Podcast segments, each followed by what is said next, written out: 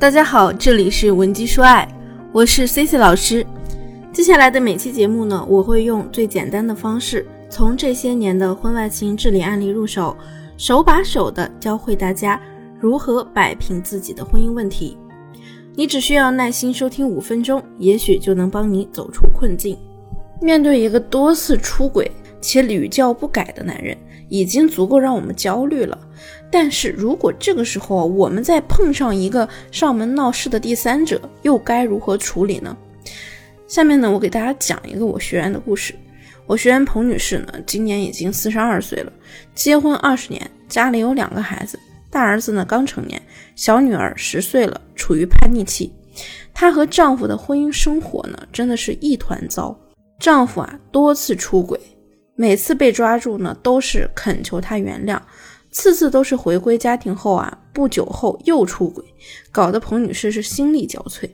前段时间呢，小三呢更是直接上门来闹，要求她丈夫给个说法。那天啊，他们家里是里三层外三外三层，围满了人。彭女士觉得自己呢真的是脸都丢尽了。她本来打算这一次一定要离婚的，结束这段荒唐的婚姻。可是呢，她左思右想，还是觉得不能就这么便宜了外面的女人。年轻的时候呢，彭女士跟着丈夫啊，也吃过不少的苦。如今呢，两个人房子、车子、票子都有了，家却没了。在她看来呢，这很亏。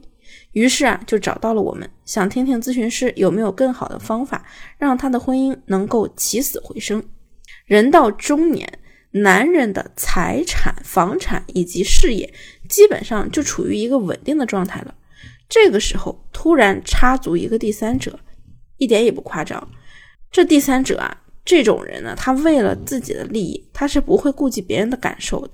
他毫无廉耻之心的分享着别人苦心经营过来的家庭，霸占着别人的伴侣。我们作为妻子，守着一个心不在家里的男人，一份只剩躯壳的婚姻。相信你也觉得很没意思。那我们在和彭女士沟通中呢，也了解到他们家是做生意的，一路走来呢也是经历了各种风雨和坎坷。自从啊家里呢存款越来越多之后，丈夫啊就开始在外面瞎搞，一次两次三次他都忍了。如今呢外面的女人直接找上门，让街坊四邻看尽了笑话，他觉得呀真的是不能再忍了。同学。这种情况，如果我们也豁出去和对方撕，那就着了他的道了。做事情一定是靠脑，而不是靠撕的。C C 呢，就教你巧用两招，优雅干掉男人的婚外情。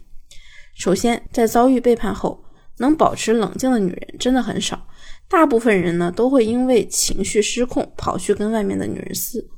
这么做看似解气，往往呢会有一个附带的伤害，就是让你的老公恼羞成怒。他想方设法的两边哄你呢，直接去撕外面的女人，等于揭穿了他的谎言，他自然就会觉得没面子，表现出那种愤怒和暴力，也是为了减轻自己内心的负罪感，让你觉得呀是你的行为导致了无法挽回的结果。